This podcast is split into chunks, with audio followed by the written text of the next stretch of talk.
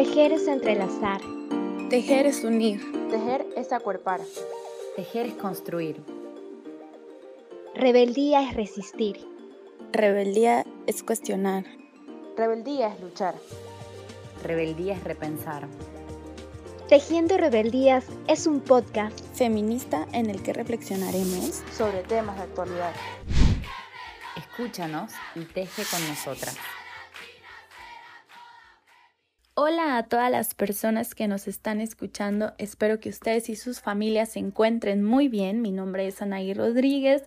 Desde México hoy estaré llevando el hilo conductor de este episodio. Estamos muy contentas de que nos estén escuchando una vez más, agradecidas por todo el apoyo que nos dieron en 2020 y también estamos con nuevos objetivos para este 2021. Queremos llegar a una audiencia aún más amplia y es por eso que les pedimos su ayuda. Si este podcast, este episodio les gusta o cualquiera de los anteriores, por favor compártanlo en sus redes sociales, pásensela a la amiga, al amigo, al ligue, al, al, familiar lejanísimo, al familiar cercanísimo, a la gente de su trabajo, a quien ustedes quieran, para poder tener una mayor audiencia y que podamos continuar tejiendo juntas. Dicho lo anterior, vamos a pasar al episodio de hoy, que la verdad es que antes de decirles el nombre, les voy a contar el por qué hoy vamos a hablar de esto, porque tiene una anécdota muy peculiar. Las que integramos Tejiendo Rebeldías tenemos un chat de WhatsApp.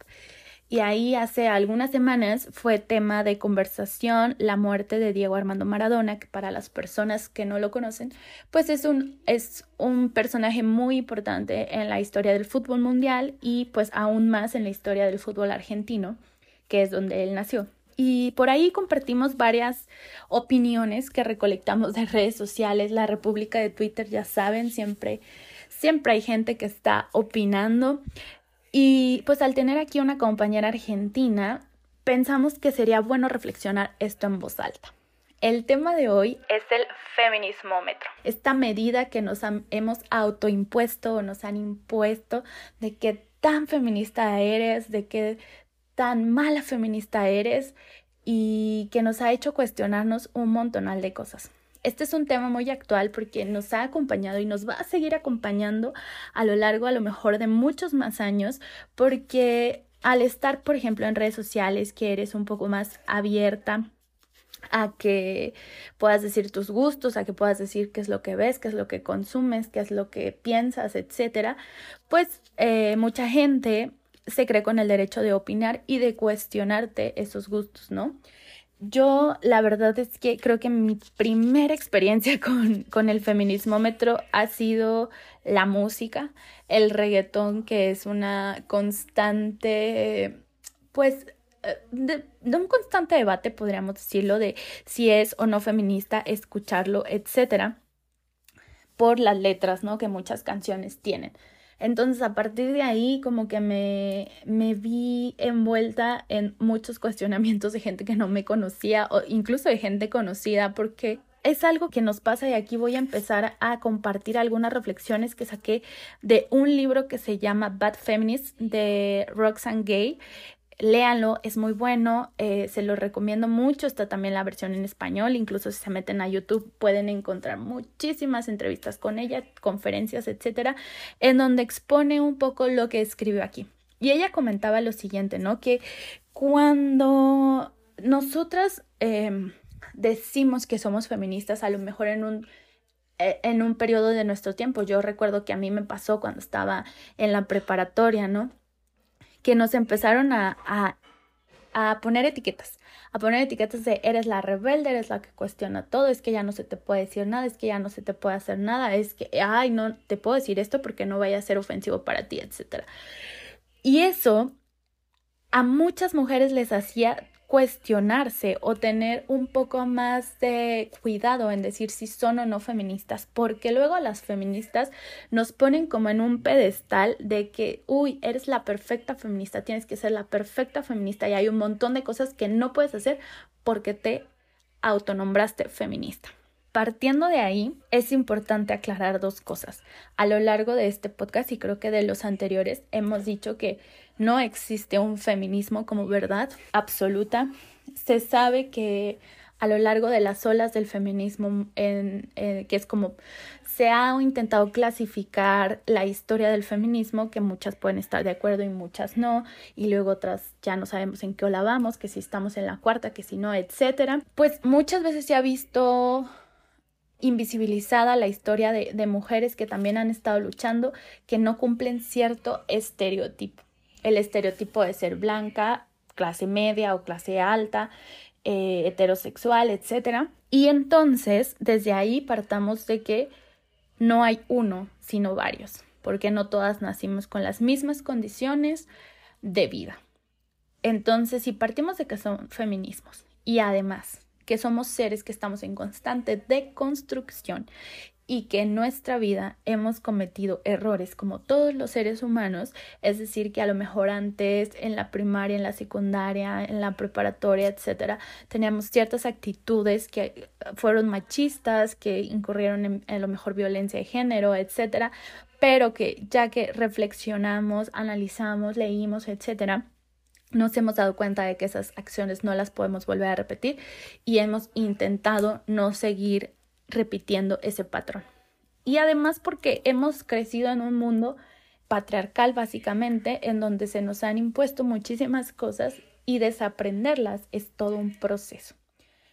Partiendo de eso que, que va a ser importantísimo para el desarrollo de este podcast, empezamos a ver por qué existen debates de quién es y quién no es feminista. Pensemos a lo mejor en artistas que de repente dicen, una cantante o una actriz, lo que ustedes quieran, que dicen que es feminista y entonces le empiezan a cuestionar, pero es que porque si es feminista hace esto, pero porque si es feminista hace el otro, pero porque si es feminista aceptó tal película, etcétera, etcétera, etcétera.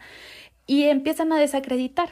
Y entonces después, ¿qué es lo que hace que muchas mujeres eh, no quieran decir que son feministas como tal? Yo he visto muchos casos de mujeres que sé que luchan día tras día para que tengamos un mejor mundo en cuestión de, de justicia y que no se autonombran feministas porque les da miedo y aún pasa. Digo, afortunadamente cada vez pasa menos y cada vez más mujeres eh, aceptan públicamente o con sus amigos, etcétera, eh, ser feministas, pero aún hay gente que tiene sus reservas. Y es por eso, porque eh, todo el tiempo nos estamos cuestionando, ¿no? ¿Qué significa ser feminista? Eso implica que ya no puedo escuchar cierto tipo de música, que ya no puedo ver cierto tipo de series, implica que ya no puedo consumir ciertos productos. ¿Cómo es ser una buena feminista? Se puede llegar a ser una buena feminista, existe un estereotipo feminista.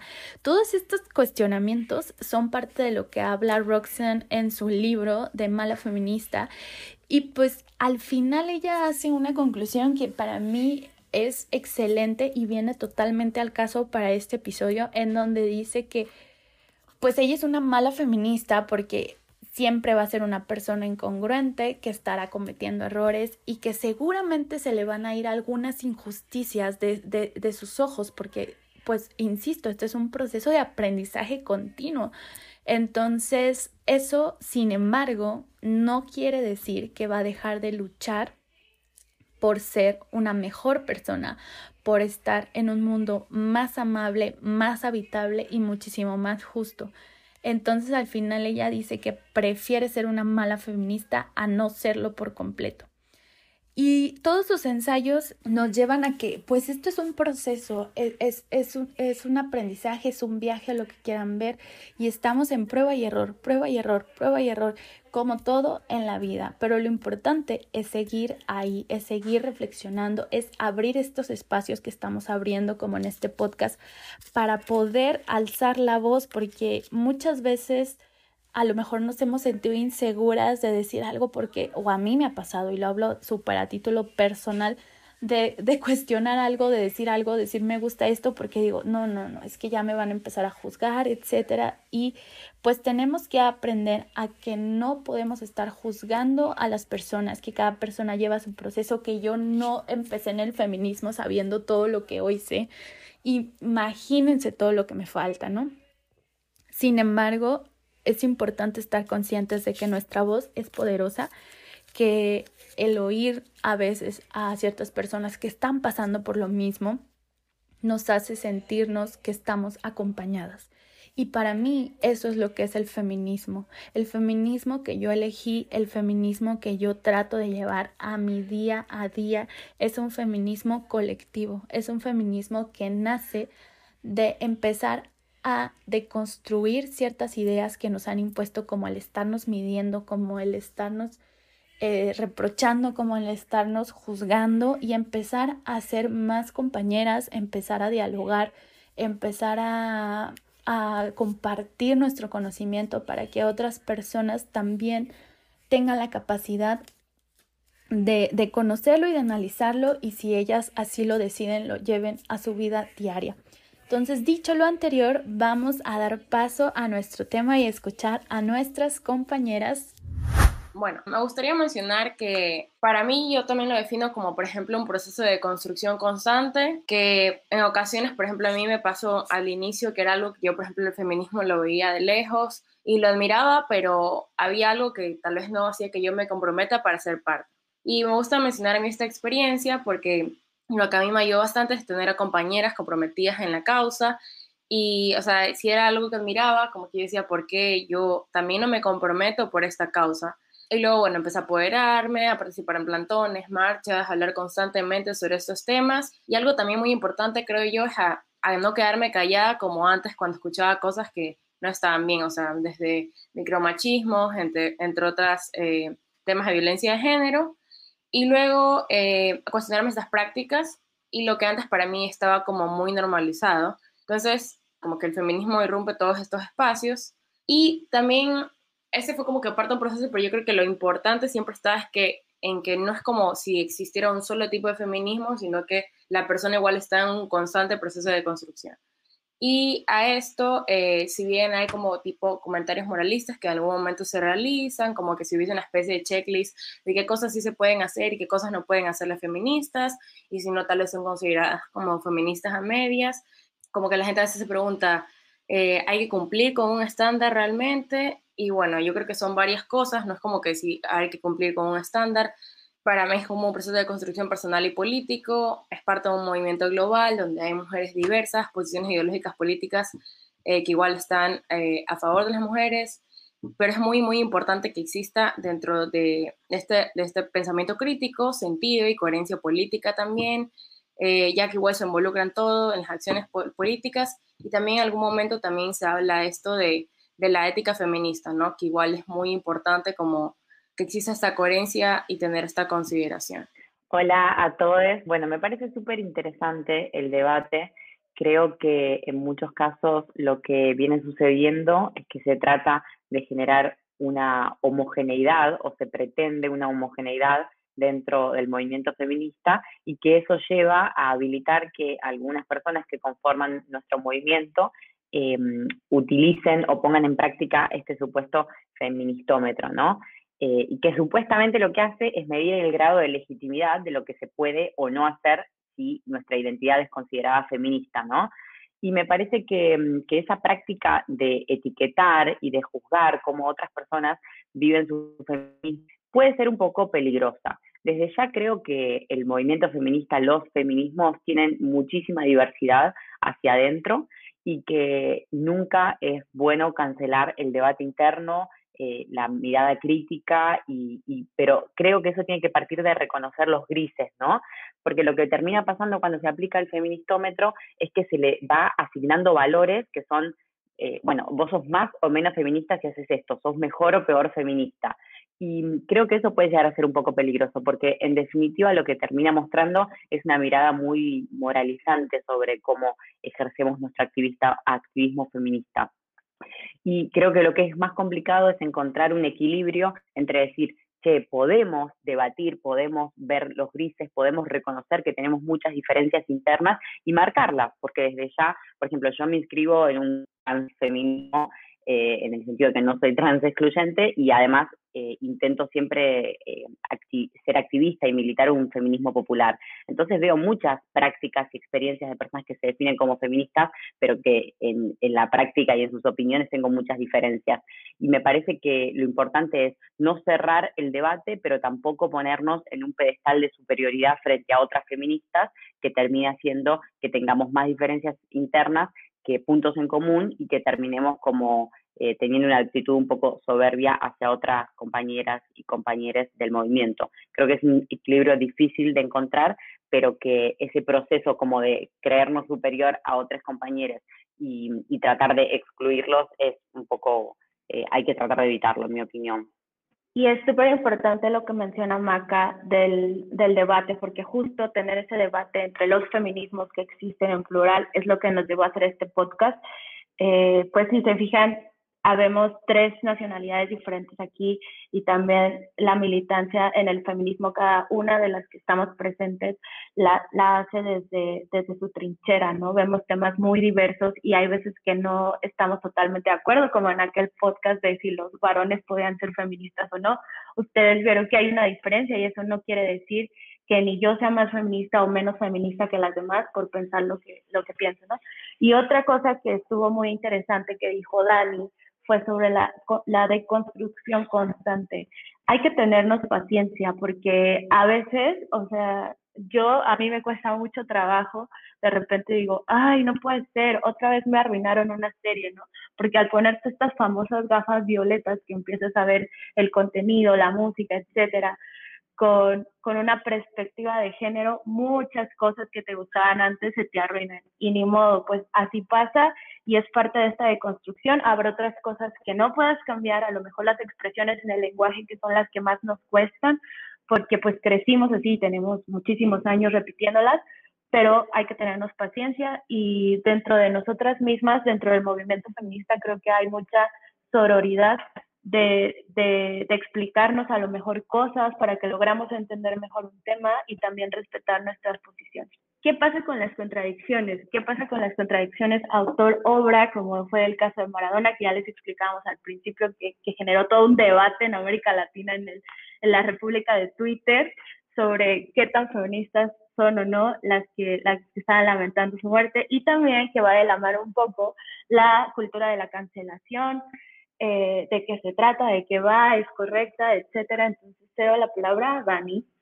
Bueno, sí. Eh, siempre se ha hecho esta pregunta y yo en lo personal les comparto también otra experiencia. Eh, acá sucede mucho la cultura de la cancelación, desde los colectivos también feministas, en cuanto, lo último que ha pasado ha sido en cuanto a temas de artistas, ¿ya? Y se menciona mucho que es necesario y que si siempre se tiene que separar el arte del artista, porque han existido muchos casos de, de artistas que, bueno, que han estado eh, vinculados en temas de abusos, violencia sexual, entre otros, entonces como que la gente, la forma de luego sacar el caso es como cancelando al artista y que ya no se escuche su música, etcétera, etcétera. Hay mucha gente que lo que hace es también ir a escribir al perfil y comentarle cosas. Creo que cada quien como que lo lleva un poco distinto pero se lo hace como una forma de, si bien es un señalamiento, se lo hace como una forma de un llamado a atención en cuanto a, las acciones y también como una forma también de presionar de que ciertos casos puedan ir o no a temas ya judiciales. Entonces, más o menos así se lo maneja acá. Sé que en otros países no necesariamente se va a un tema judicial, pero se hace en general, simplemente como que se deja de ver y, y esto pero específicamente de la forma que yo lo he como conocido, vivido, ha sido en cuanto a temas de abusos, casos y violencia. Creo que igual siempre hay que recordar que hay este rechazo, por ejemplo, a, también en la cultura de cancelación, a políticos en los espacios de poder que se han demostrado machistas o misógenos, se lo mira también como esta irresponsabilidad política que existe, pero bueno, en lo general yo sí creo que hay algo importante, en ciertas cuestiones hay principios y cosas que no, no se negocian. Entonces la gente dice como que si hay una especie de contradicción en cuanto a por qué a ciertas personas sí hay, se aplica la cultura de escrachar o la cultura de la cancelación y por qué a otras no. Y ese es un debate que últimamente se dio Entonces, bueno, yo creo que va más allá de cancelar o no, también es poder cuestionar y replantearnos. Y yo no tengo por qué decirle a una compañera feminista que cómo sentirse o qué debe hacer y qué no. Eh, honestamente, creo que eso es algo que también es importante recalcar. Mi posición es que desde como el feminismo es un proceso de construcción, tenemos procesos distintos y si tal vez para mí es mejor tal vez no seguir consumiendo la música de este artista, pues es correcto. Eh, pero si para otra persona le cuesta o no desea hacerlo, creo que también en su posición es correcto. O sea, el, creo que es importante recalcar que yo no puedo venir a decirle a alguien qué es lo que debe hacer o no, porque si no estaríamos cayendo en este mismo eh, feministómetro, ¿no? Entonces, es importante, ¿no? El feminismo es político y cambia, también se deconstruye esas estructuras de poder que existen, entonces es importante, ¿no? Cuestionar esas estructuras de poder en temas de política también. Muchas gracias, Dani. Eh, sí, ahora va Maca a comentarnos su opinión. Me parece que es muy interesante y que este es uno de los grandes debates que está teniendo el movimiento feminista en los últimos años, principalmente en Argentina, a partir de 2015, que se volvió muchísimo más masivo el, movimiento feminista y los debates feministas en general en la sociedad, esta cuestión de, che, ¿qué pasa con las personas a las que idolatramos eh, de las que somos fans, de las que sentimos como referentes, tanto en lo político, en lo cultural, en lo artístico, en lo futbolístico y demás. ¿Qué pasa cuando tienen prácticas en términos teóricos o conceptuales eh, pueden llegar a chocar con algunas o varias de los preceptos que tenemos como feministas, ¿no? Y a mí me parece que hay muchos grises en ese sentido, que una cosa es un artista que está recién surgiendo y que de pronto se, sabe que tuvo alguna práctica de abuso concreta o que se aprovechó de esa situación de poder y demás, y después hay una cuestión más de revisar ídolos o referentes populares, referentes políticos de, de muchos años atrás o incluso de décadas y ver cómo eso juega con sentimientos que tenemos muy afianzados hacia esas personas. Desde ya a mí me parece que es un tema que es mucho más complejo que simplemente cancelar a esas personas, ¿no? Me parece que la realidad es mucho más compleja y eso se ve en lo masivo de qué sucede con este tipo de personajes en nuestros, en nuestros pueblos. Eh, puntualmente, como vino a colación varias veces y además soy argentina, el tema de Maradona me parece que es un, algo muy interesante. Entiendo que se haya generado mucho debate. Me parece que ese debate se dio mucho en otros países, quizás en el feminismo de otros países y en un sector como bastante marginal del feminismo de Argentina. No, no fue algo representativo no sé qué onda en Twitter porque no leo mucho Twitter, pero en términos como que sociales no es que es algo que se haya debatido un montón. Me parece que el dolor que sentía gran parte de la sociedad hizo que no fuera algo que realmente llegara a estar como en la agenda pública de qué onda las cosas privadas que Maradona hizo con las que no estamos de acuerdo, o incluso declaraciones públicas, ¿no? Pero creo que, que lo que nos enseñó desde siempre el feminismo es que hay que construir y, relacionarnos con otros desde la empatía, ¿no? Y me parece que en ese sentido eh, hay que tener mucho cuidado de no caer en, en, la utilización de este supuesto feministómetro o del señalamiento de otras personas menos que menos de un gran porcentaje de la sociedad cuando está sufriendo una pérdida y menos que menos eh, cuando, cuando ese señalamiento es en un momento en el que una parte de la sociedad está atravesando un dolor tan grande como fue la muerte de Maradona. Quizás para quienes no son argentines les cueste un poco entenderlo, pero a mí ese feminismo que se siente como un poco orgulloso de alejarse del dolor popular, del dolor de la gente, creo que, no es lo que me representa, creo que hay mucho para, para aprender todavía si alguien festeja la muerte de quizás eh, el mayor ídolo popular de la historia argentina y como mínimo del último siglo. Eh, me parece que ese no era el momento, que, que verdaderamente la sociedad estaba viviendo estaba sufriendo por lo que había pasado y además esa cuestión de moralizar el dolor, incluso de reírse del desamparo que sentían muchos argentinos frente a la muerte de Maradona, y, ponerse a discutir el desconsuelo que sentíamos muchos argentines, millones de argentines, o sea, la gran mayoría, no, no es algo marginal o, o chicos como que realmente, más allá de las clases sociales, de las ideologías, de los equipos de fútbol, de las provincias, de, de todo, o sea, había una gran, gran, la gran mayoría de la sociedad argentina estaba sufriendo esa pérdida. Y, aunque no lo sintieran, a mí me parece que la falta de capacidad de identificarse con el dolor ajeno, cuando además es tan masivo y tan popular, demuestra mm, como una, especie de, no sé, de, lejanía total con lo que le pasa a la gente. Y creo que ese no es el feminismo que, que al menos yo querría que, estuviera y que algo que decíamos mucho respecto a la muerte de Maradona, las, las feministas que, incluso las personas que no se definen como feministas pero que la estaban pasando mal, es que, digamos, no, no llorábamos a Maradona por lo que había hecho con su vida privada, sino con lo que había hecho con las nuestras, ¿no? O sea, con lo que había hecho con las vidas de millones de argentines que, que habían, nos había dado muchas alegrías y creo que en los momentos de dolor nadie niega que una persona pueda llegar a haber hecho cosas con las que no coincidimos, pero cuando esa persona se muere y millones de personas están sufriendo, quizás es escarbar muy en la herida, ponerte a acusar con un dedo de superioridad de no deberías estar sufriendo. Muchas gracias a ambas por, sus opiniones. La verdad es que coincido totalmente. Creo que por lo menos en lo que se ha desarrollado el post, en el podcast podemos decir que ninguna de las de aquí cree que debe existir ese feministómetro porque pues nadie nace conociendo todo lo que implica ser feminista, que justo este proceso de deconstrucción que ha señalado Dani en reiteradas ocasiones es muy importante y hay que tenernos tiempo, hay, más bien hay que tenernos paciencia, hay que darnos tiempo para, para poder llevar, llevarlo a cabo.